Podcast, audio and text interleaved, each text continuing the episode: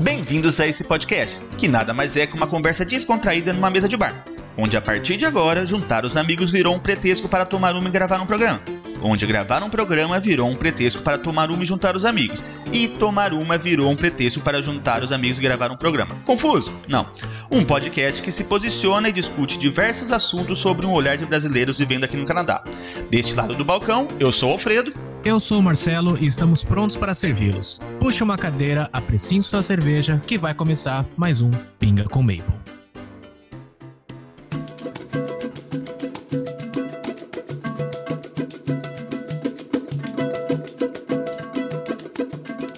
Sejam todos muito bem-vindos a mais um episódio do podcast Pinga com Maple. Essa semana, infelizmente, estamos com uma baixa no nosso quadro de funcionários e nosso querido amigo Alfredo não vai poder participar desse episódio. Então, hoje, deste lado do balcão, estou eu, Marcelo, e a minha querida amiga Jennifer. Oi, oi, oi, oi, boa noite. O tema dessa semana a gente vai falar um pouquinho sobre fatos e fakes, farsas sobre o Canadá. Então, coisas que a gente vê falando por aí em grupos de Facebook, no Twitter, que as pessoas têm como uma verdade absoluta, a gente vai discutir um pouquinho aqui se realmente isso é uma verdade ou se isso na verdade é só um fake. Então, antes de qualquer coisa, Jennifer, o que, que você tá tomando aí? Qual é a cerveja da noite? Olha, hoje, sexta-feira, tá uma sexta-feira quente, não tá aquele super calor, mas tá um uma temperatura agradável, eu tô de coroninha, oh, desculpa, né? deixa eu, só, deixa eu só explicar então. A Jennifer, no caso, tá em São Paulo, né, Jennifer? Ah, sim. É importante é. aí da nossa diferença de, de localidade. Eu tô em São Paulo e hoje tá uma noite muito gostosa, o céu tá limpinho, então é, tá bem calorzinho, eu tô com uma corona aqui, clássico coroninha. A gente acho que não pode falar Saúde. corona aqui no podcast, Jennifer, a gente perde monetização. Ah, desculpa, mas eu tô tomando de máscara, tá? Tá tomando uma Covid-19. É isso aí. Ai, que horror. Eu nem tinha pensado nisso, gente. É. Bom, beleza. Eu tô, eu tô tomando uma Miller. Eu não tenho muito o que falar vai, também parecida, vai. Eu... É, então, eu normalmente compro essas cervejas aqui de, de grandes empresas e tal, e eu não tenho, nunca tenho muita coisa para falar, porque elas são sempre pilsen, sempre light e sempre com gosto de cerveja. Mas essa aqui é uma das minhas favoritas e ela tava na promoção, então ela é mais gostosa ainda. Na promoção, gostinho especial. É, então, essa semana, deixa eu só contar esse caos, então, porque para mim é novidade. Eu sei que muita gente aí vai falar, nossa, que absurdo que o cara toma cerveja e não sabia disso. Mas eu juntei garrafinhas aqui em casa, sei lá, nos últimos dois meses, um mês de quarentena, um momento de quarentena. E eu juntei as garrafinhas nas, nas próprias caixas que eu compro, que eu compro aquelas caixas de 24 e eu tava com tanta garrafinha que eu falei, eu não vou jogar no lixo, né? Vou reciclar, sei lá. Então eu vi, eu lembrava, né, que na Beer Store aqui tem um canto lá que você devolve as garrafinhas. Eu falei, ah, vou levar lá. Crente que eu ia lá para devolver as garrafinhas e fazer uma boa ação. Uhum. Quando não é que eu chego lá e eu dou as garrafinhas pro cara, as duas caixas, e ele me dá uma nota, perguntou: Você vai comprar cerveja hoje? Eu falei, vou. Ele me deu uma notinha e eu acho que deram, sei lá, 50 garrafinhas, deu 5 dólares. Então, assim, 10 centavos por garrafinha que eu devolvi. A caixa de couro de Miller tava, acho que 38, eu paguei 33. Olha aí. Que beleza, né? Ajudando a, a logística reversa, entendeu? Ajudando a reciclar. E uma mão lava a outra, Ajudando né? o próprio bolso, exatamente. Exatamente. Então é isso aí. Então, Miller, muito bem, muito bem paga, muito bem tomada. Guarde a garrafinha. Isso aí. Bom, Jenny, então, puxando o assunto aí dessa semana, falando um pouquinho aí sobre as afirmações que a gente vê em redes sociais relacionadas ao Canadá, que muitas pessoas têm como uma verdade absoluta. Vamos começar a desvendar então algumas dessas coisas. Tem alguma coisa que você ouve falar bastante sobre o Canadá que é um quase que uma, que uma lenda assim que você quer saber se é ou não é? Olha, Celo, eu acho que uma das coisas que eu mais leio e ouço falar, e por eu nunca ter ido ao Canadá, eu não sei se é verdade ou se não é, é o clima, o frio, né? Eu, eu, tenho um pouco de vontade de conhecer o Canadá, mas muita da vontade de não conhecer é porque eu detesto o frio. E aí eu tenho a impressão de que eu tenho que ir vestida de esquimó para conseguir aguentar o frio do Canadá. Bom, é, deixar claro aqui que eu não sou também dono da verdade, a gente vai dar as nossas opiniões aqui pessoais e particulares, tá? É, mas o que eu posso te garantir é que, cara, o Canadá pode ficar tão quente quanto o Brasil. E isso ninguém me avisou antes de eu mudar para cá. Só que eu estou em Toronto. Então o Canadá também é um país muito grande, então ele logicamente vai ter estados e cidades bem ao norte, que imagino eu que vão ficar um pouco mais frias durante o ano inteiro, inclusive no verão. Mas tem também Vancouver e, e Toronto aqui mais pro sul, que chega a fazer quase perto dos seus 40 graus no verão. Então é muito engraçado isso, porque realmente é uma coisa que todo mundo imagina. Eu imaginei isso bastante. Comprei muita blusa, comprei muita coisa de frio, porque eu imaginava que eu ia usar praticamente o ano inteiro. E foi uma surpresa positiva. Mas e qual foi o maior frio, tipo a temperatura mais baixa que você já pegou aí? Bom, eu tô em Toronto faz dois anos. E eu não peguei invernos muito gelados aqui, não, para ser sincero.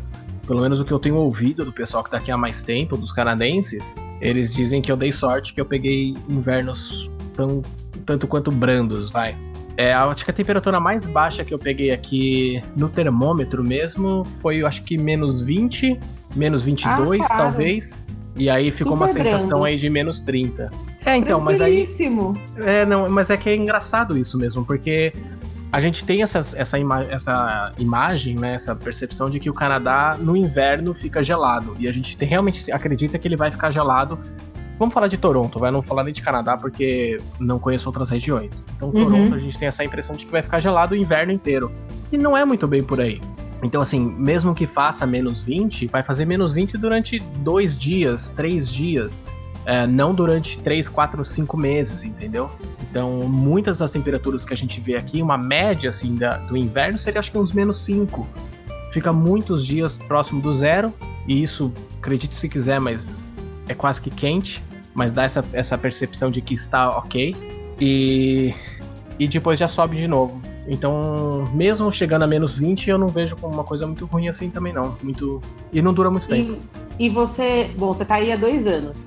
Você, você acabou de falar que a maioria dos dias de inverno fica por volta de zero graus e que é quase quente. Você acha que nesses dois anos que você tá aí, já a sua média, assim, o seu, o seu parâmetro mudou? Porque achar que zero graus é, é quase calor é, é, inconcebível na minha cabeça. Então, é, o lance para mim é o seguinte, tá?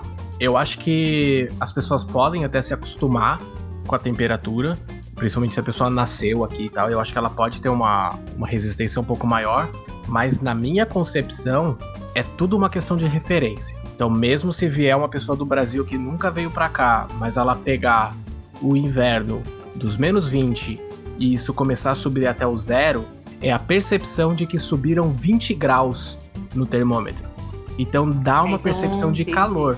É diferente, é, o zero exemplo, é calor porque você tava no menos 20, né? Exato. Então, assim, o zero, na verdade, ele tem essas duas percepções. Se você tá no verão, que tá lá 40 graus, que tá que seja que seja 20 graus e vai pro zero, você perdeu 20 graus. Então tá muito frio, tá gelado o zero.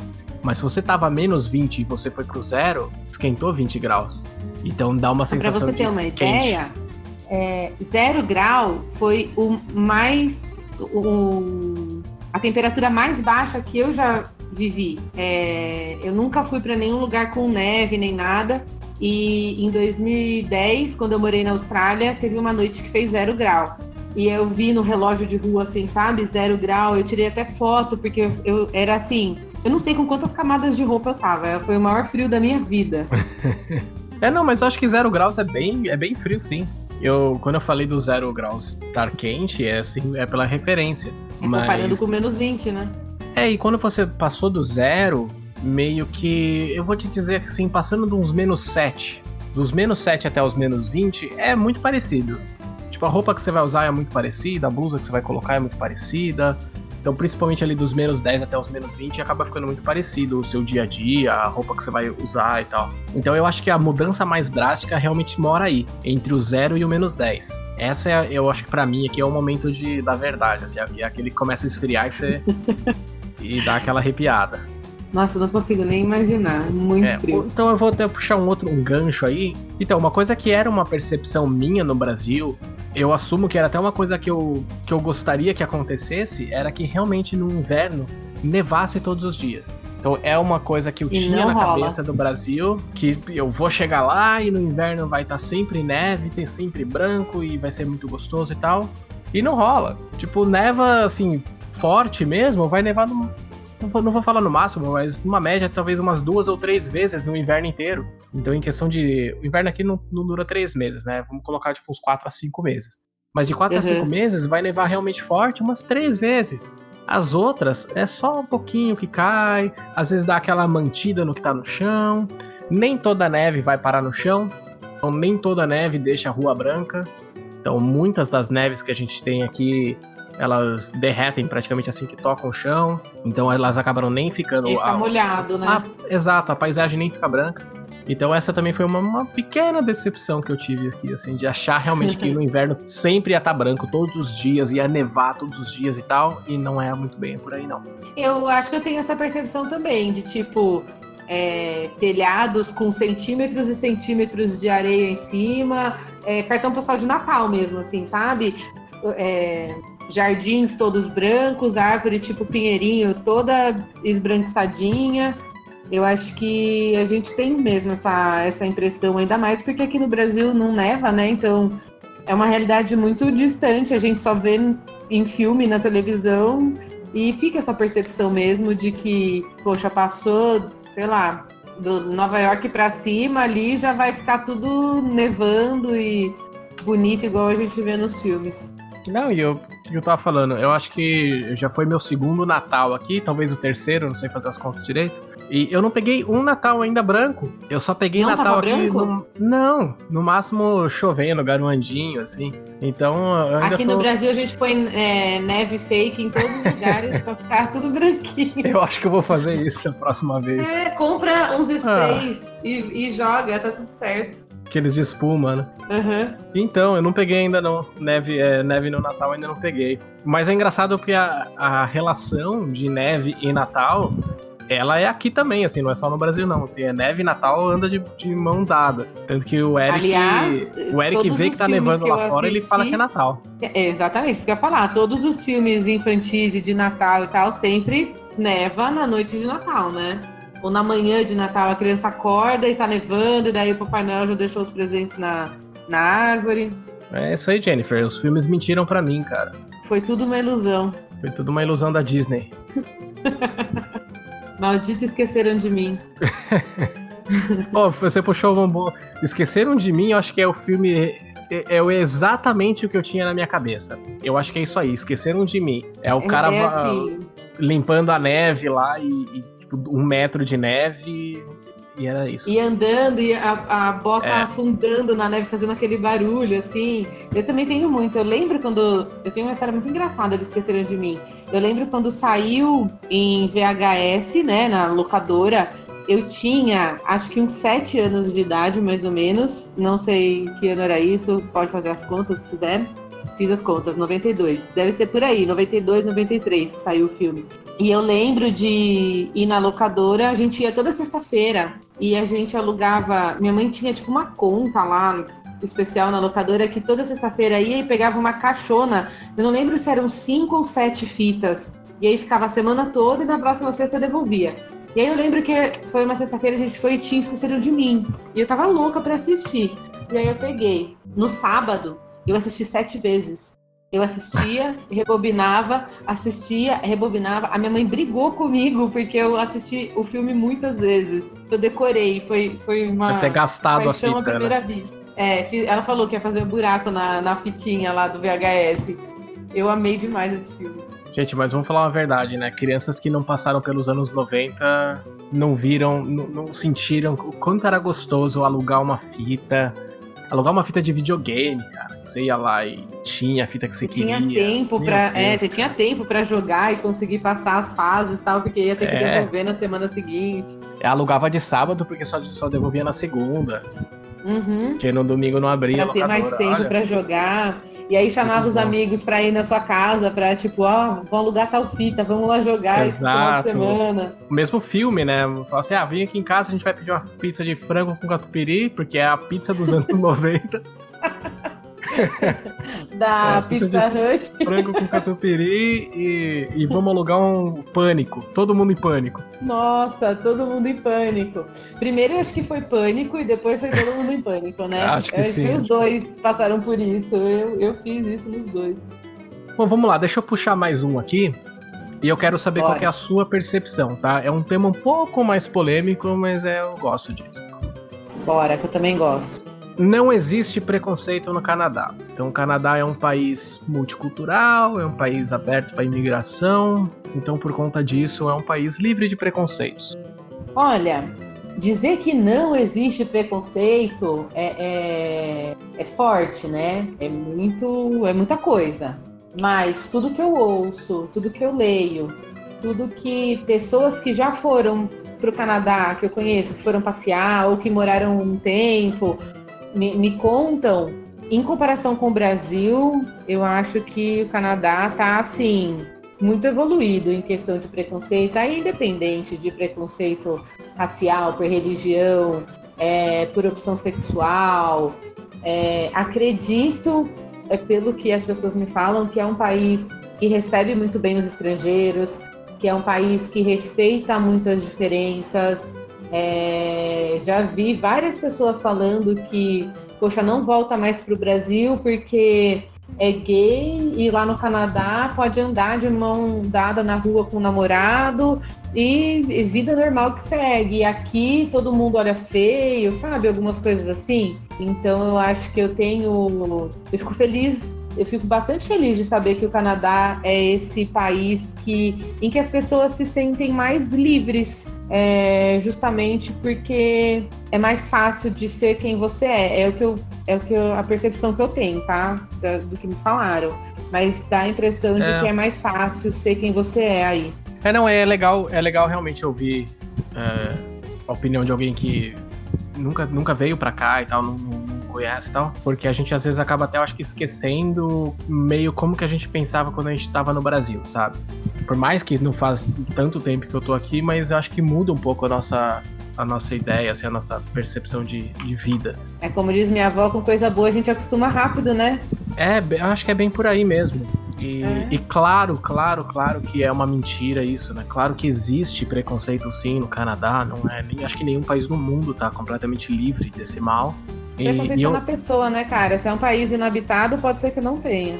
Exatamente. Mas acho que o ponto lógico também é que, é, sim, o país, é, o país é muito mais aberto a várias questões que no Brasil não são, sabe? Por exemplo, homossexualidade e tal. A gente vê que aqui é tratado de uma forma, uma maneira completamente diferente que é no Brasil. Por mais que ainda existem pessoas preconceituosas, essas são minoria, eu diria, e meio que, meio que a própria sociedade acaba colocando elas quieta no canto, sabe? É quase meio que um cala a boca, sua, sua opinião não importa, entendeu? Porque se você vai falar besteira, então fica de boca fechada.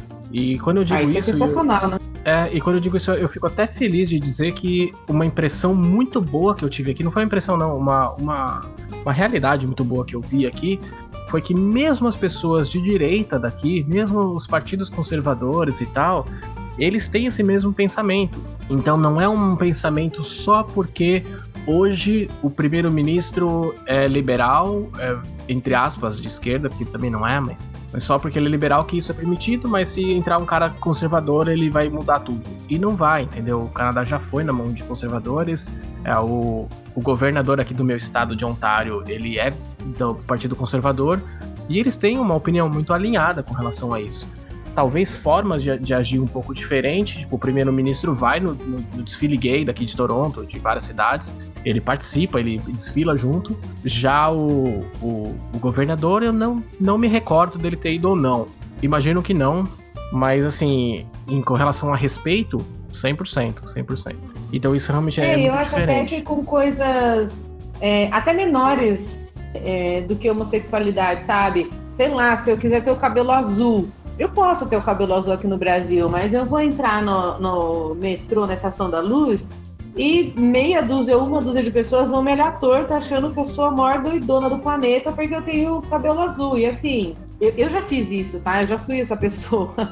Mas a cada dia que passa, eu tô, eu tô é, tentando realmente dar valor e prestar atenção nas coisas que importam e que, gente, é, é, o jeito que a pessoa está se vestindo, de onde ela vem, o jeito que ela fala, isso não quer dizer nada, absolutamente nada.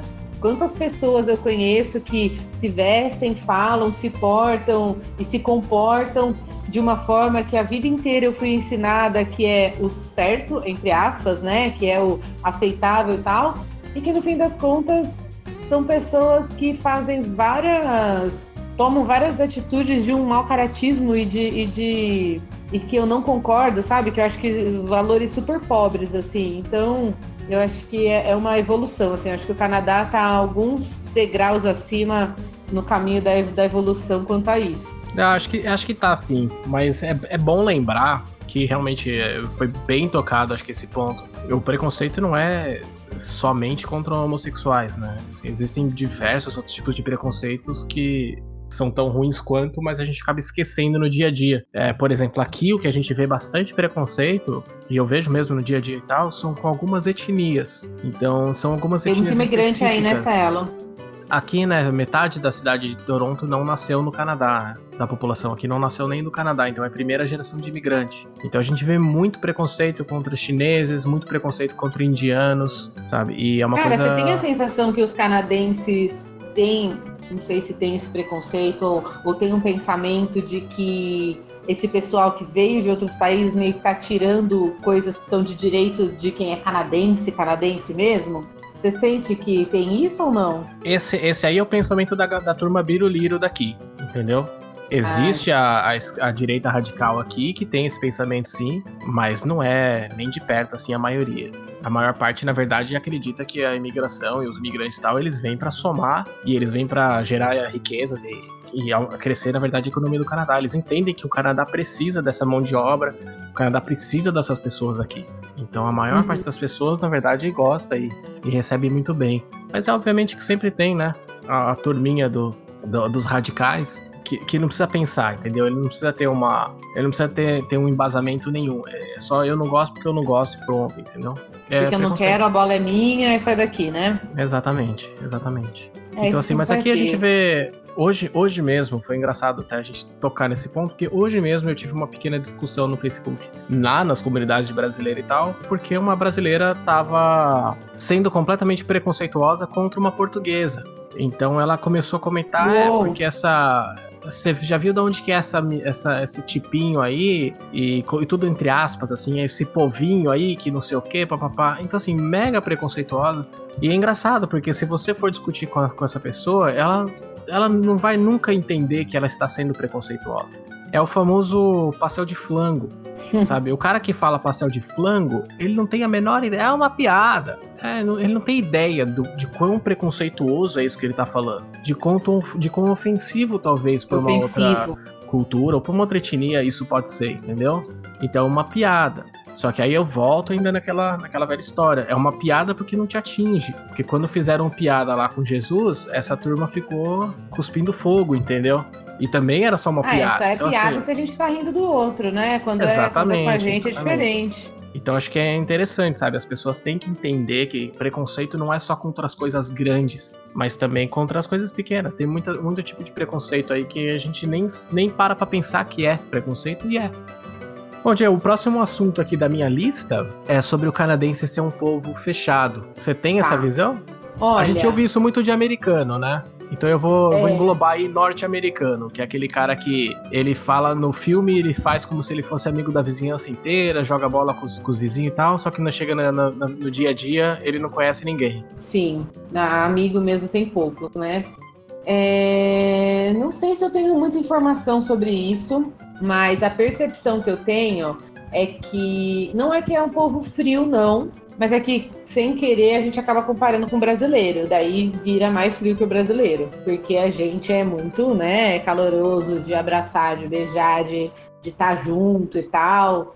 É, fico imaginando um, canadense vindo para o Brasil pela primeira vez e entrando num, num sei lá, numa, numa das, dos lugares que eu gosto de ir aqui perto, uma roda de samba, tá todo mundo dançando, grudado, suado, bebendo cerveja, derrubando cerveja no vizinho, tipo, e todo mundo feliz.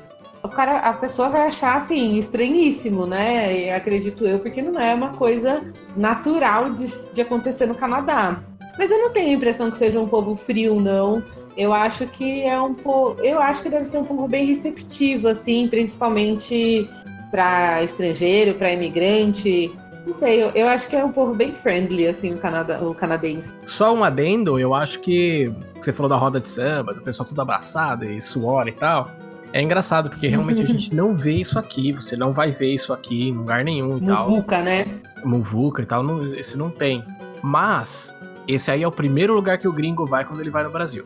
O primeiro ah, lugar é, que ele né? quer ir o que ele é não nesse tem lugar no aí. país dele, ele quer ir no samba, ele quer ir no lugar que tá todo mundo se roçando. Exatamente. Ele nunca viu isso, ele só vê em, em filme, sei lá, na internet. Exato. Então, assim, não é que eles não gostam, na verdade. Eu acho que eles simplesmente é uma questão cultural deles não terem aqui no país deles, mas eles gostam. Mas é realmente, é, eu tive uma impressão também quando eu cheguei. Acho, acho que assim, é, quando eu me mudei pra cá, a gente vem com uma, uma, uma, certa armadura, né? Porque a gente não quer se decepcionar com o país, a gente não quer se decepcionar com o clima. É, eu não vim com um plano B para voltar pro Brasil. O meu, meu plano A e até meu plano F era ficar aqui, entendeu? Eram várias é, formas de. Você foi para se mudar para o Canadá, né? Tipo, estou Exato. mudando para o Canadá, não vou ver se vai dar certo. Exato. E, e, assim, tem algumas situações que podem dar uma balançada na gente, principalmente se as pessoas. Ah, cheguei no lugar, as pessoas foram grossas comigo, ou eu não tive uma, recep uma recepção calorosa, ou sei lá, alguma coisa aconteceu. Então eu acho que a gente chega aqui com uma certa armadura, sabe? E o que eu percebi é que quando eu cheguei aqui, eu era o cara fechado da rua. Então, assim, eu, eu era o cara que, que não dava bom dia, que não, não olhava muito. Eu não sei exatamente se por causa dessa Olha armadura. Olha só que antipático vezes... o senhor se tornou. Exatamente. Então, mas esse, essa é uma autocrítica que eu tô fazendo. Porque eu não sei se eu cheguei assim aqui porque eu estava com uma certa armadura ou se eu já era assim no Brasil mesmo. Porque eu tô pensando agora, eu morava é, num, fica aí num prédio lá. Hein, cara? É, eu morava num prédio que eu não tinha um amigo no meu prédio. Eu não conhecia ninguém lá. A gente simplesmente fechou as portas por, sei lá, 3, 4 anos para todo mundo lá. e não fiz amizade com ninguém. Então talvez eu já sei, eu sempre fui essa pessoa, eu sempre fui fechado, sempre achando que não. E quando eu cheguei aqui, até as, os canadenses aqui foram bem mais abertos. Então, é, só para exemplificar um pouquinho, mas desde que a gente chegou aqui com o Eric pequenininho e tal, é muito, muito, muito comum você sair na rua e, e o pessoal parar e ficar puxando papo, sabe? Comentando coisa, comentando com o Eric, comentando coisa do, do tempo, qualquer coisa. Então, era até engraçado, porque às vezes eu, eu logo que eu tinha chego da, uh, do Brasil, sei lá, você tem uma certa uma, uma curva de, de querer falar, falar, falar inglês o dia inteiro. Dá uma preguiça, né, às vezes. Exato. É, nos primeiros dias, assim. Então, nos primeiros dias você falava muito inglês, falava muito inglês, falava muito inglês. Tinha um dia que eu falava assim, meu, eu não quero falar hoje. Depois de dois anos você já não se importa mais. Mas no começo é, é desgastante. Então eu lembro que tinha alguns dias que eu não tinha carro, eu tinha que pegar ônibus pra ir no mercado e tal. E eu não queria falar com ninguém, assim, eu queria entrar no mercado, passar no caixa automático e voltar sem falar nada com Zero ninguém. Zero contato humano. Exato. E aí, assim, nesse dia, eu entrava no ônibus e tinha sempre alguém, e era canadense, para ficar puxando papo. E falar, e querendo conversar, e querer mostrar isso, como mostrar aquilo, assim. Então é muito engraçado. Eu tenho uma história até na primeira cidade que eu morei aqui em Hamilton, que eu tava num ônibus com a Daphne, com o Eric. A gente tava num ônibus indo pra um shopping, se eu não me engano, lá no, na, na parte alta da cidade. E uma moça que era surda, ela sentou do nosso lado. E aí ela começava a gesticular e eu não tenho a menor ideia, não sei, eu não sei fazer sinais e tal, assim. E a Daphne sabe um pouco. Então a Daphne até fez alguma coisinha ali e a moça pegou assim e fez um sinal, tipo, pro celular. Eu peguei o meu celular, dei para ela, ela tava sentada do meu lado, eu dei o meu celular para ela e ela começou a escrever, tipo, num bloco de notas do celular pra gente conversar. E ela começou a escrever: Oi, de onde vocês são? Meu nome é Tatatá. Tá, tá. E a gente ficou conversando Não, tipo, essa. Ainda é um esforço a mais do que uma conversa é, normal entre duas pessoas falantes. Né? Gente, né? um absurdo. correto, mas tipo, ela realmente queria se comunicar com dois ela estranhos. Ela queria muito, cara. Queria, queria muito conversar com a gente, entendeu? Então foi muito bizarro, assim, sabe? Caramba. E, e até Aí ela, a gente conversou monte, assim, ela, comigo. ela me devolvia o celular, eu respondia, perguntava alguma coisa, ela pegava o celular e tal. E aí a última coisa, até que ela. Uma das últimas coisas que ela falou foi, tipo, ah, da próxima vez não dá o seu celular pra um desconhecido, que aqui não tem só gente do bem. E aí eu me senti completamente um imbecil. Aí assim, vacilão. É, tipo assim, pô, o cara Aí chegou eu de, podia ter levado o seu iPhone. chegou de Sampa agora, achando que é uma malandrão, e tipo, a mina é quase. Então, achando que aqui é país de primeiro mundo, fica esperto É. aí, hein? Eu tenho Então, uma. assim, eu, eu- eu falei que legal. eu nunca tinha conversado com alguém assim, mas eu lembrei de uma coisa. A minha volta da Austrália pro Brasil, eu, eu morei na Austrália. é, e aí a minha volta, morei por dois anos lá. E minha volta foi bem conturbada. Todos os planos que eu tinha feito deram errado. Então eu passei alguns perrengues, né? E eu fiquei no aeroporto de Bali. É, no aeroporto de Bali. Muitas horas esperando o meu voo. E eu passei a noite sentada na cadeirinha, assim, sabe? Esperando. E você fala aeroporto de Bali, você imagina mais ou menos como a rodoviária de alguma cidade do interior, sabe? É, é bem capenga, não é? Você não imagina Guarulhos, não. não é, é- é tipo o aero- o aeroporto de Porto Seguro. Você já foi para Porto Seguro? Não É- fui, é uma- não fui. nossa, é tipo uma choupana, assim, cara. E o calor, o calor, de noite, tipo, 10 e meia, 11 horas da noite, a gente escorria de calor. Eu tava sozinha, na verdade. E aí, eu não aguentava mais ficar sentada na cadeira. Meu voo ia sair, acho que 6 da manhã ou 8 da manhã. E eu tinha que, eu tinha que ficar lá esperando. E aí, eu, eu tava com uma mochilona, assim, eu resolvi sentar no chão, porque a cadeira já tava muito desconfortável. E aí, eu vi que tinha um cara sentado com super cara de soldado, assim, sabe? O cabelo bem raspadinho, uma mochila toda camuflada, coturno, tipo, ele, eu, ele era de algum exército.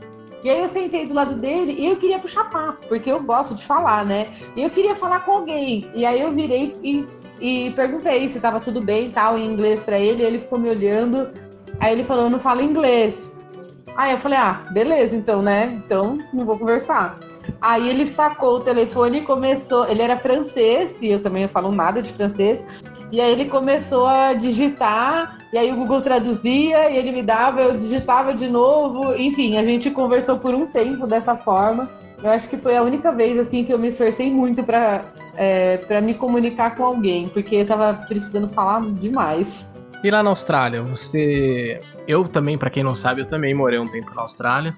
Mas eu quero. Eu quero fazer um pequeno comparativo aqui, então, da receptividade, talvez da. Não quero dizer da educação, mas talvez da abertura do povo canadense e do povo australiano, comparando com o brasileiro. O que, que você achou da. Austrália, assim, que, quando você chegou e depois de um tempo morando lá? Tá, vou contextualizar assim em, em poucos segundos. Eu fui para a Austrália março de 2010 e fiquei dois anos, quase dois anos lá, né? Então eu fiquei em 2010 e 2011. Voltei no, no final de 2011 para o Brasil. É, eu tive a sorte de que quando eu fui, tinha um amigo meu que morava lá. Eu não falava nada de inglês, tá? Quando eu fui, eu tinha feito um ano tipo de curso básico, porque eu comecei do livro 1 aqui no Brasil que realmente eu não sabia falar nada. Eu assistia Friends e achava que falava inglês. Aí fui pra lá, cheguei, morei num albergue, num hostel, né, por nove meses, cara. E no albergue não tinha australiano, óbvio, só tinha é, estrangeiros. Mas eu acabei. Meu primeiro emprego foi o dono do albergue, ele também tinha uma, um café. E aí uma das minhas roommates trabalhava nesse café e ela arrumou outro emprego. E aí ela me indicou para o lugar dela. E aí eu fui trabalhar nesse cafezinho. É, Mas era um café tipo uma. Como é que é o nome lá? Tipo uma banca de jornal. Que não é uma banca, é uma lojinha, assim, tipo uma 7-Eleven, sabe? Tá. E eu fazia café, então trabalhava eu e um senhorzinho, eu, um australiano. Eu acho que ele devia ter uns 75 anos, mais ou menos. Nem sei se ele tá vivo ainda mais. Foi o maior desafio da minha vida, porque eu não falava inglês.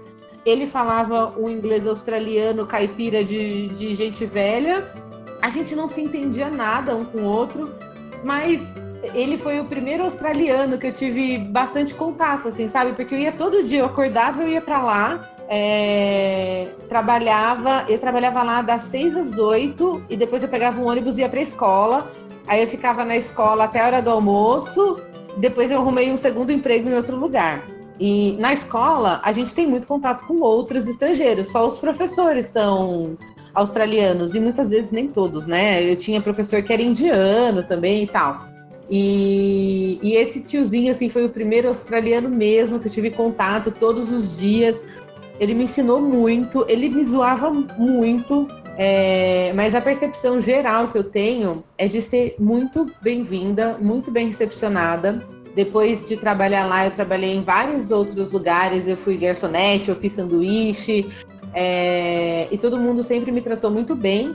E eu fui babá na casa vizinha do hostel que eu morava Simplesmente um dia a, se mudaram, uma família nova se mudou para casa ao lado e a mãe bateu na porta e falou: Ah, aqui é um hostel, né? É, eu tô precisando de uma babá. Eu queria saber se alguém que mora aqui tem interesse de ser babá da, da, dos meus filhos. Ela tinha três filhos, tipo, uma de três anos, uma de dois anos e um bebê de dez meses. Tudo bem pequenininho. Caramba, que confiança, né?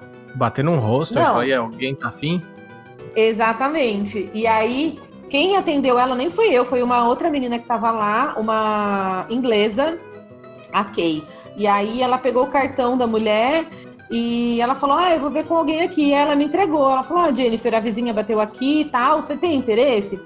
E eu, tipo, adoro criança, já tinha trabalhado com criança no Brasil. É... Não é minha área nem nada, mas eu já tinha trabalhado no comecinho, né? Quando eu comecei meus primeiros empregos e tal.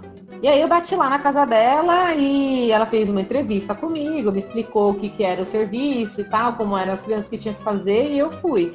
E assim, era bem flexível, sabe? Ela eu, eu tinha outros dois empregos, então esse era meu terceiro emprego, não era uma coisa fixa. Então ela falava, ah, amanhã você pode vir das três às sete. Ah, então a gente ia. E ela ficava lá enquanto você ficava. Algumas lá, vezes sim, algumas vezes não. Tinha vezes, por exemplo, que ela queria ir no cinema com o marido dela. Aí ela me avisava, ó, oh, quinta-feira eu vou no cinema com o. Esqueci o nome dele, Jared, Jared, sei lá. Eu vou no, a gente quer ir no cinema, então eu preciso que você fique das 7 às 11, porque a gente vai no cinema e vai comer alguma coisa, tal. Daí eu ficava com as crianças. Eu lembro um dia, gente, que eles foram no cinema e a do meio, a de dois anos, ela me detestava. Ela chamava Penélope, Penny. Porque ela queria a mãe dela. E ela era daquelas crianças que falavam: Você não é minha mãe, sai daqui, feia, eca. Ela me chamava de Yak Face. E o Yak Face, ela falava. ela me detestava.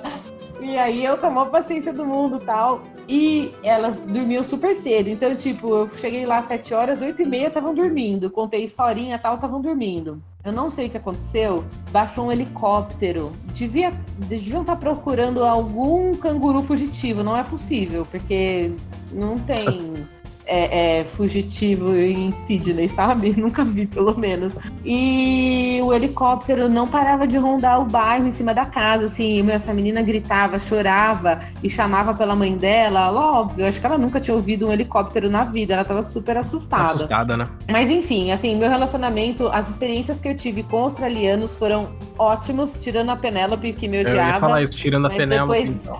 mas depois ela começou a gostar de mim, foi aniversário dela e eu fui atrás de comprar Guaraná numa lojinha que vendia e fiz brigadeiro. E daí eu conquistei, entendeu? Ah, brigadeiro e Guaraná. Ah, a gente compra as pessoas, né? Então, engraçado. Eu morei em outra cidade, eu morei em Perth e. Ah, antes disso, quero só fazer uma pergunta. Você moraria na Austrália? É um país que você moraria ou não? Completamente. Eu hoje eu já não tenho eu sou muito confusa, tá? Toda vez que eu começo a pensar nisso, eu acho que eu quero voltar, e daí eu acho que não, que eu quero ficar aqui, e eu começo a pensar na minha família, enfim, mil outras questões. Mas eu moraria totalmente. Eu, por uns cinco anos depois que eu voltei, eu fiquei super triste de ter tomado a decisão de ter voltado, sabe? Eu devia ter vindo só pra visitar porque eu fiquei os dois anos lá sem voltar pro Brasil, né? Então, quando eu tava com muita saudade, tipo, mas eu devia ter segurado um pouco e falar, não, eu vou pro Brasil, mas vou, fico 15 dias e volto pra minha vida na Austrália. Sim. E eu não tive essa maturidade de. de... Não sei, eu acho que eu tava muito ansiosa, enfim. 10 anos se passaram. Mas eu super moraria lá. Eu amei morar em Sydney. É... Eu morei em um, dois. Eu morei em dois lugares lá só. Eu morei em Bondi Junction, que é perto de Bondi Beach, né? Que é uma das praias mais famosas lá de Sydney. E morei num lugar, num outro lugar que é cruzando a ponte, aquela ponte famosa Harbor Bridge, do outro lado da ponte Sei. lá, bem longe, um bairro que chamava St. Leonard's. Mas eu super moraria lá, assim. Se você vier, virar agora pra mim e falar, Jennifer, eu tenho pra você lá um emprego, uma casa, um emprego que vai pagar seu aluguel, não sei o quê. Eu vou tirar a sua casa daqui e botar lá, amanhã você tá lá. Eu tô lá, sem dúvida nenhuma. Entendi. É, então é engraçado, que eu fui pra ficar dois anos, né? Eu fui pra fazer um curso de, na área de, de biologia, e então eu fui pra fazer dois anos desse curso, né? Eram quatro, na verdade eram quatro certificados que aí no final pegavam o diploma. Eu não gostei. Eu não posso dizer que eu não gostei do país, mas eu não gostei da recepção das pessoas, assim. Eu nunca me senti parte do grupo, assim. Eu tinha bons amigos, eu morava com australianos e tal, mas eu era sempre o amigo estrangeiro deles. Eu era o amigo Uhum. brasileiro. Então, sempre, sei lá, foi muito engraçado, assim, eu pegar e, e não ter uma recepção, acho que tão calorosa quanto eu esperava. Porque a gente ouve muito falar também que o australiano é muito parecido com o brasileiro, que é um povo alegre, que é um povo pra cima, que a temperatura lá também é alta, papapá. E eu não Mas tive quando isso. você chegou lá, não tinha nenhum amigo seu lá pra te ajudar nessa, nessa introdução, né? Nessa chegada. Não, não, não. Quando eu, quando eu cheguei lá, o Guilherme já tava lá. O Guilherme é nosso amigo em comum Ah, aqui. é? Eu esqueci. É, quando eu cheguei lá, o Guilherme tava lá. Guilherme. É verdade. Exato. Eu ia falar, nossa, o Gui fez toda a diferença pra minha chegada, mas ele também tava lá na sua. Não, não, ele fez toda a diferença também. Nossa, foi fantástico ter alguém conhecido lá, principalmente um, um amigo próximo. Mas agora, tirando ele da equação e deixando só as pessoas que eu conheci lá, não. Eu nunca me senti. Acho que esse é o ponto crucial, na verdade, pra mim é isso. Não é nem que as pessoas foram abertas ou fechadas, ou foram educadas ou não. Mas eu acho que eu nunca me senti parte da sociedade lá. Sabe? Parte da, da sociedade australiana ali. Nunca. Era sempre. Que eu era o amigo isso, cara, porque brasileiro. Ah, então assim, eu era convidado pra festa e era sempre. Não que eu me importava exatamente com isso, mas era sempre assim: ah, meu amigo brasileiro tá vindo. Sabe assim, eu não era o amigo, assim, ah, meu amigo tá, meu amigo tá aqui. Mas isso tipo um australiano falando ou um Era, era, os australianos que moravam com a gente. Os australianos que moravam Ah, com a mas gente. eu não sei, eu acho que é, eu- a impressão que eu tenho é de que o Brasil é um país muito bem quisto na, para a maioria das pessoas do mundo todo, assim, sabe? Porque falar de Brasil, todo mundo lembra de carnaval, caipirinha, praia e calor e, tipo, pessoas alegres. Então, eu acho que a pessoa acha legal ir para uma festa e falar, mano, vou levar um brasileiro, tipo, pô, Então, brasileiro seria- é um estereótipo de gente boa, sabe? Seria, seria se fosse só isso, eu acho. Mas, primeiro que assim, não era só com os brasileiros. Então, assim, eu percebi isso porque eu também era apresentado a outras pessoas como, tipo, ah, esse aqui é meu amigo chinês, olha, esse aqui é meu amigo italiano, olha, esse aqui é meu amigo de tal lugar, entendeu? Então eu acho que, sei lá, depois de um tempo isso começou a me cansar um pouquinho, assim, eu queria simplesmente ser só seu amigo, entendeu? Só tá aqui meu amigo.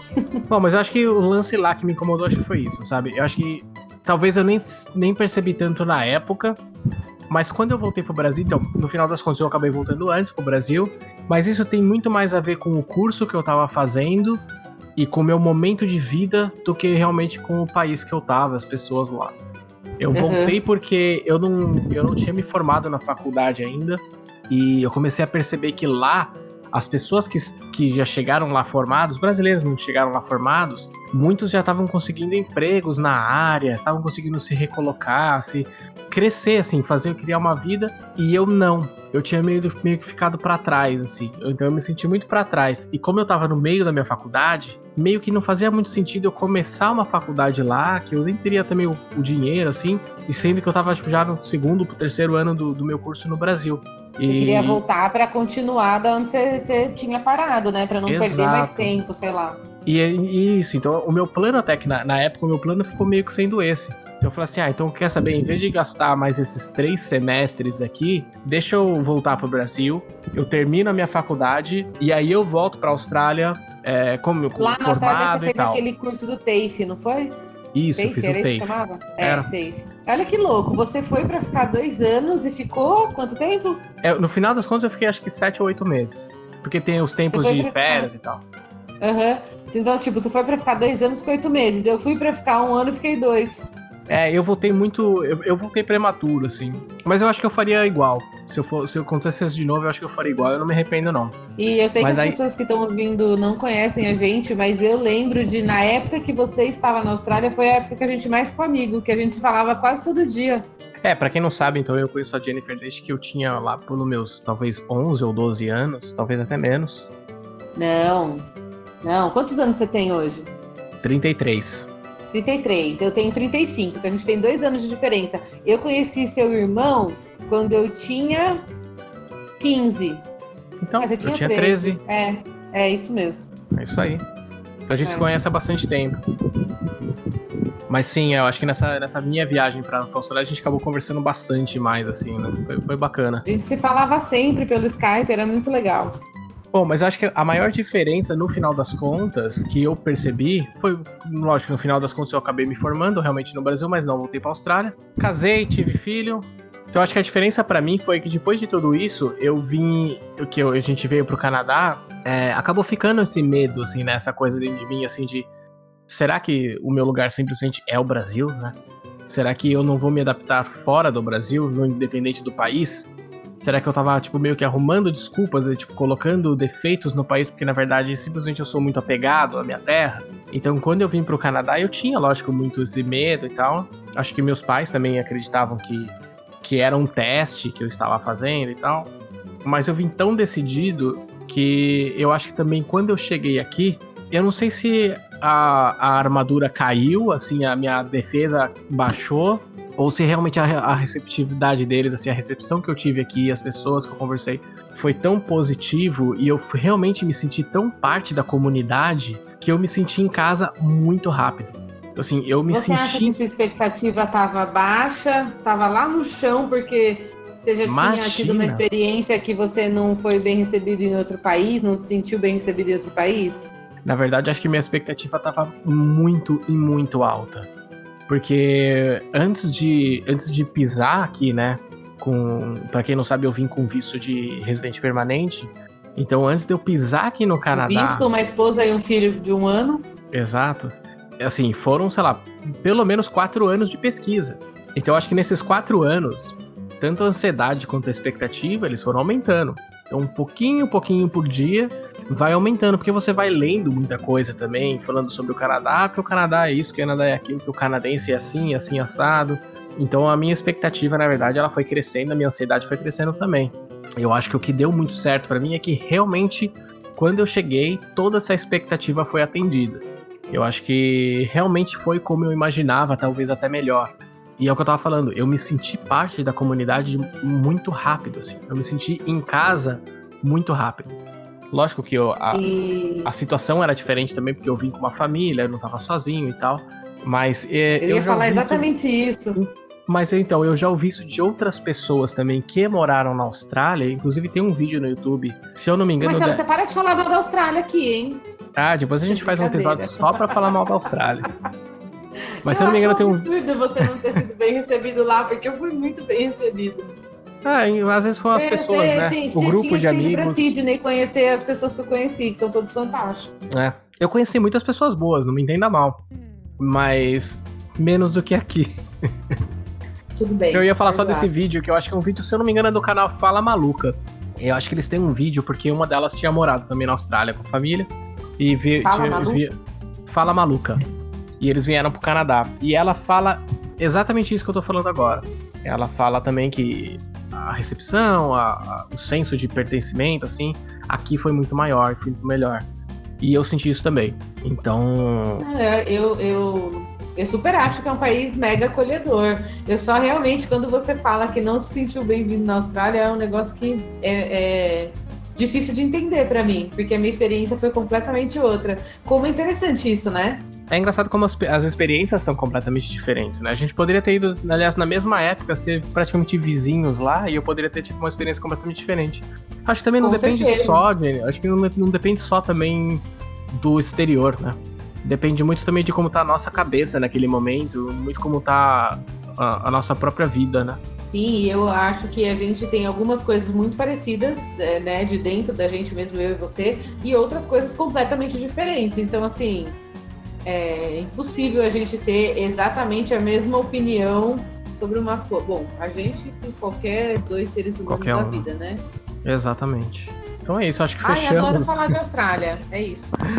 Que engraçado. A gente fala que vai falar sobre o canadense é um povo fechado e a gente fala de da Austrália. Tudo bem. Tudo bem. Deixa eu puxar uma. Acho que eu vou puxar uma última aqui já, Puxa. pra gente Eu fechar. puxei outra cerveja, deixa eu falar. Não sei, não Opa, sei falar diferente certo nome. Ro- Rogarden, eu não sei falar. Roegarden ou Rogarden que fala? Ah, isso aí é alemão. Deve ser Whole Garden, Essa né? aqui é Rogarden. Muito O que, é isso? É lager? Trigo? Wheat beer. Tudo bem. Vou, Puxa- imagi- vou puxa entender seu- que é de trigo. E é belga, não é alemã não, hein? Ah, mas na Bélgica eles falam alemão, não fala? Olha eu passando vergonha igual, aqui. Igual aí no Canadá falam francês, não é? Exato. Tô passando vergonha aqui, né? Eu não sei, eu nunca fui pra Bélgica. Também não.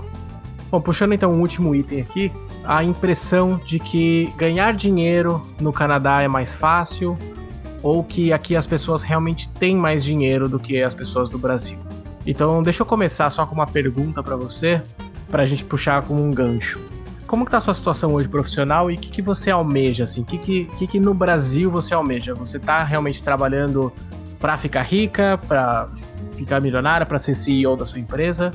Ou você quer um bom equilíbrio de vida aí, de- entre qualidade de, de, de vida, tempo pra sua família e trabalho? Cara, é, eu, eu trabalho com marketing, né? Gosto muito do meu trabalho, trabalho bastante, tenho trabalhado muito na quarentena. É, não trabalho para ficar milionária. Eu acho que eu nunca trabalhei para ficar milionária, não é uma. Não é um sonho, nunca tive esse sonho, sabe, de ser milionária. Assim, eu acho que meu sonho sempre foi ter dinheiro suficiente para para conseguir pagar minhas contas e viver em paz, sabe? Eu nunca eu não sou aquela pessoa que só pensa em guardar dinheiro e tal. Não tenho essa. essa- talvez eu devia até me preocupar mais com isso, sabe? Mas eu não tenho essa preocupação assim em ter, juntar, juntar até ficar milionária e tal. Claro, eu tenho vontade de ter um- uma casa, um apartamento, um lugar meu? Tenho. Eu tô juntando dinheiro para isso. Mas eu não tô juntando dinheiro para ser milionária. Eu tô juntando dinheiro para ter a, a condição. É, para ter condição de. de... Eu, eu vou colocar no lago da minha casa que eu vou comprar.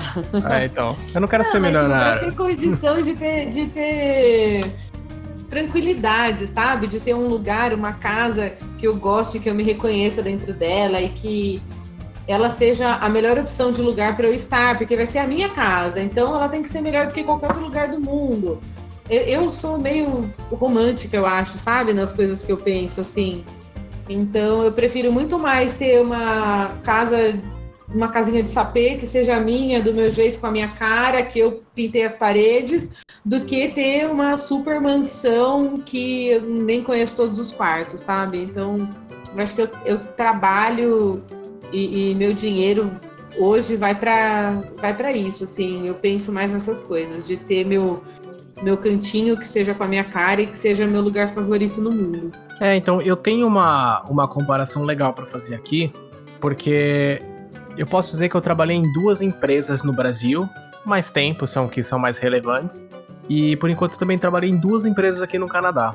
E o que eu vejo bastante de diferente é que no Brasil, a impressão que eu tinha, pelo menos, é que no Brasil todo mundo ali estava trabalhando para um dia virar CEO da empresa. Tava todo mundo trabalhando com aquele almejando uma promoção rápida e É, todo mundo Crescer. sabe que só tem uma cadeira de CEO, né? Exato. Mas assim, era quase que todo mundo era um aquário de, de tubarão mesmo, sabe? Então era sempre aquela assim, todo mundo querendo aparecer às vezes mais numa, numa reunião, pra querer uma promoção, o, o chefe notar e tal. E é uma diferença muito grande que eu vejo aqui no Canadá. Que aqui eu vejo, na verdade, quase que o oposto. Eu vejo muita gente simplesmente querendo assim. Eu venho aqui pro meu trabalho porque eu vou receber meu salário e aí depois eu vou pra casa ficar com a minha família. Ah, mas e vai por quantos conseguir anos você pagar vai minhas fazer isso? contas lindamente, Exato. é isso, né? Aí assim, ah, mas você não quer virar gerente? Assim, não, não é o que a pessoa quer. Ela quer, ela quer o trabalho dela. Ela quer, não, eu quero o meu emprego, eu quero ser. Então, assim, ah, você hoje é, sei lá, por exemplo, você é analista de marketing. A pessoa não quer falar assim, ah, de onde você se vê daqui cinco anos? Não, me vejo como gerente de marketing. Não, ela se vê como analista de marketing, entendeu? Eu, e tá eu tudo quero bem. continuar sendo quem eu sou, né? Tá tudo bem. Exato, e, tá- e tá tudo ótimo, sabe? Tá tudo bem. E eu digo que tá tudo bem por, por ambas as partes. Porque no Brasil Isso também é muito tem um comum pouco... aí no Canadá? É bastante comum, é bastante comum. E eu vejo que, na verdade, no Brasil é, é mal visto até pelos próprios gerentes, né? Então, se uma pessoa aqui não no, quer aqui crescer- no Brasil, você vai entrevistar alguém e a pessoa fala que daqui cinco anos quer estar na mesma cadeira, você fala, pô, essa pessoa não quer crescer na vida, né? Ah, mas aí eu acho que também rola um pouquinho daquela mentira amiga, né, de... Porque assim, em lugar nenhum você vai fazer uma entrevista, mesmo aqui você não vai fazer uma entrevista, se o cara te perguntar assim, o que, que você almeja no futuro, você vai falar assim, ah, não, eu quero fazer isso aí também. Quero, É aquela quero tá mentirinha igual, amiga, tá assim, bom. é. Mas o que eu vejo na, na realidade aqui é que o pessoal não se importa nem um pouco, assim. E realmente tem muita gente com idades avançadas, assim, pessoal mais velho mesmo, fazendo aquele trabalho ali de analista e tal, e tranquilamente, faz, quando, faz 20 anos que o cara faz isso, e tá tudo bem. Isso cruza um pouco com o que a gente falou lá no começo, não cruza? Porque aí as pessoas estão tão preocupadas. É, é, aqui no Brasil, eu acho que a, a sociedade, o, o indivíduo, na verdade, ele se preocupa muito com o que o outro pensa dele.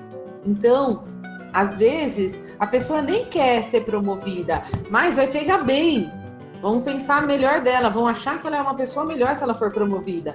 Ela faz meio que pelo, pelo reconhecimento, não pelo que ela genuinamente quer dentro dela, mas pelo reconhecimento que vai vir de fora, dos outros. E aí, por, pelas pessoas serem mais livres e terem mais liberdade de escolha e tudo mais, tudo bem ser um analista para sempre, ou ser, seja lá o que você faz para sempre, porque isso te faz feliz e ninguém tem nada com isso, entendeu? Exato, exatamente. Você não tá sendo julgado por causa disso, né? Tipo assim, a falta de Exatamente. ambição não é necessariamente uma coisa ruim. Você pode ser muito mais feliz do que milionário que tá lá com a vida toda ferrada, um monte, de- um monte de coisa sem dar certo, com a conta cheia no banco e não tá feliz. Exato. Então acho que respondendo rápido, assim, é claro que dá pra você vir ficar rico no Canadá, sabe? Dá pra você Mas assim. eu acho que dá pra ficar rico em qualquer lugar, depende da sua, Exatamente, da sua isso que eu ia falar. postura, né? E eu acho que aqui, atrás. e se você quer saber, eu acho que aqui não é o país pra isso. Eu acho que a forma como é feito aqui os, os empregos e tal, se você realmente tá querendo esse, esse país pra você ficar milionário, talvez o Canadá não seja o lugar melhor, assim, porque aqui tem uma tem um lance legal de distribuição de renda, sabe? Tem um, um a, dá a impressão é muito parecido com a Austrália, mas dá a impressão de que é uma classe média gigantesca, assim. Tem muito pouca gente que pobre uma e muito pouca que eu- gente muito rica.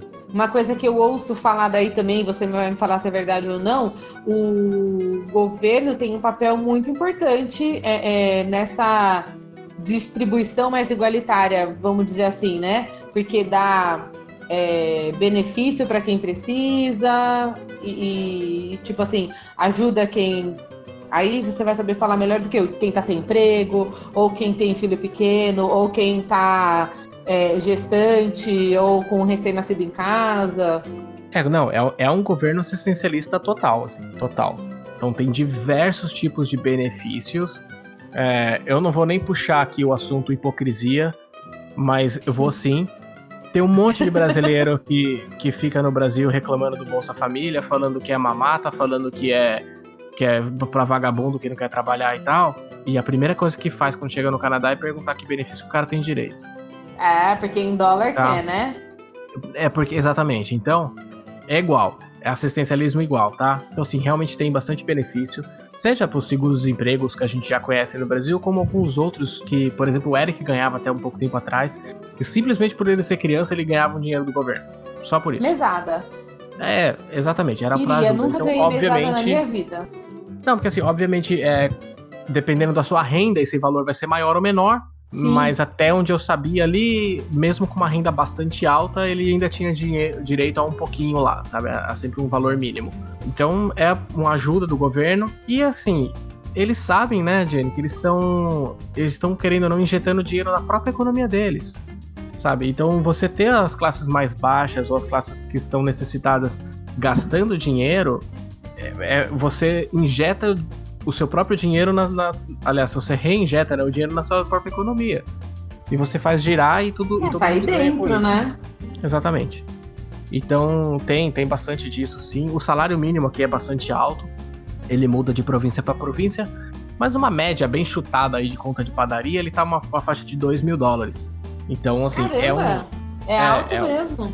é um salário mínimo é bem, é bem bacana mesmo, assim. Porque aqui é mil reais, né? Tipo, aí É. contando só o número, né? Aí é tipo o dobro.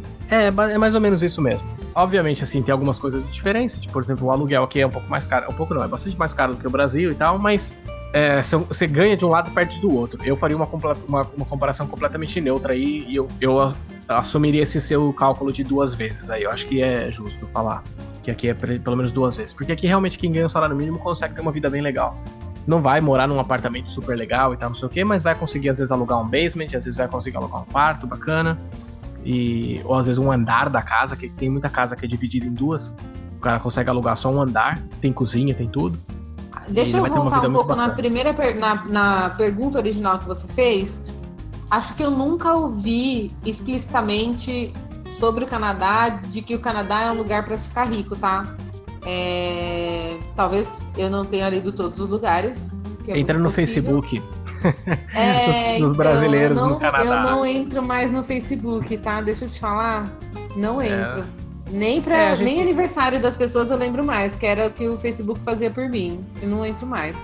É, a gente acaba lendo bastante isso, assim, nas comunidades mesmo, de.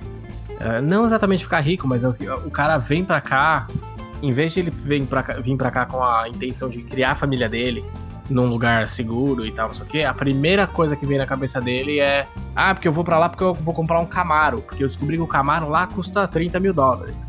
Entendeu? É isso que vem na cabeça dele. Então é o rico, Ai, eu- assim, não é no bolso, é, é é mais a pobreza de espírito mesmo. Desculpa a Isso eu ia sinceridade. falar, eu não sei, eu não sei qual é Tô, o co- limite, o quanto eu posso Parafraseando falar o Amarante nesse, aqui. nesse podcast, entendeu?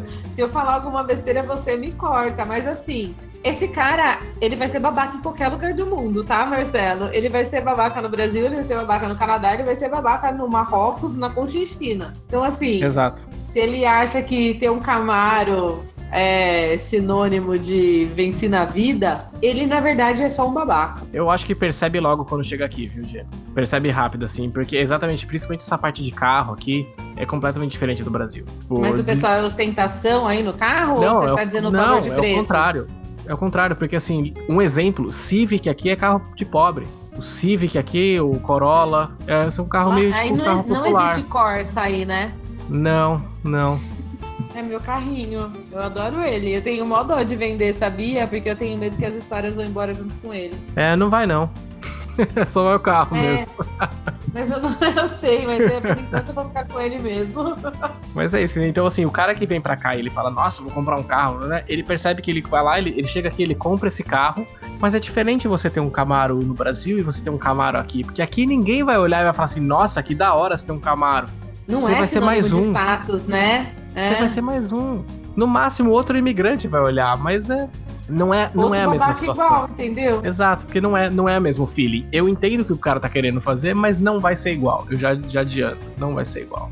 A gente chamando as pessoas de babaca aqui. Vocês desculpa aí, pessoal que gosta de Camaro, tá? Não, só desculpa as pessoas que são babacas e estão se, Sem querer ofender. se a cara É, fosse é tudo, servir. aqui é, minha, é, tudo aqui é minha opinião pessoal e, e, e pode ser que eu mude amanhã, cuidado. Exato. Mas eu vou parafrasear o Amarante de novo e falar desculpa a sinceridade. Então, Jenny, só queria agradecer bastante a sua participação aí no, no episódio dessa semana. Pra quem tá com saudade aí do Alfredo, pode ficar tranquilo que ele volta no próximo episódio já. Mas eu deixo aí meu muito obrigado mesmo. Eu Você salvou o agradeço. episódio dessa semana. Eu que agradeço o convite, é, peço desculpas, eu falo pra caramba. Quando você falou, te convido pro meu podcast, eu aceitei na hora, porque eu tô em quarentena, eu moro sozinha, não falo com ninguém, eu preciso falar. Pode me chamar para. Alfredo, se não quiser voltar semana que vem, brincadeira. Não, eu, eu agradeço demais mesmo. Acho que foi, o papo foi ótimo. É, a gente se perdeu, mas esse episódio ele foi um pouco diferente mesmo. Ele foi um pouco menos de arestas, um pouco menos de bordas. Então a gente deixou transbordar um pouco mais a conversa. E eu acho que esse era o propósito mesmo. É, só para finalizar, então, é, aqui nesse podcast a gente tem o costume de indicar locais para visitar aqui no Canadá. E mas Jennifer não está no Canadá, né, Jennifer? Então Jennifer não está, nunca foi, não ela não tem, nada. Mas ela teve uma ideia fantástica, então eu quero que você comece hoje, por favor, Jennifer. Qual é a sua indicação de local para visitar? Cara, nessa esse período de quarentena aí, né? O, o Celo falou que no final dos podcasts é, sempre indicavam locais para visitar e tudo mais. E eu fiquei pensando, com que, que lugar que eu vou indicar para visitar? Meu Deus do céu, que ninguém pode sair de casa, tá todo mundo em quarentena.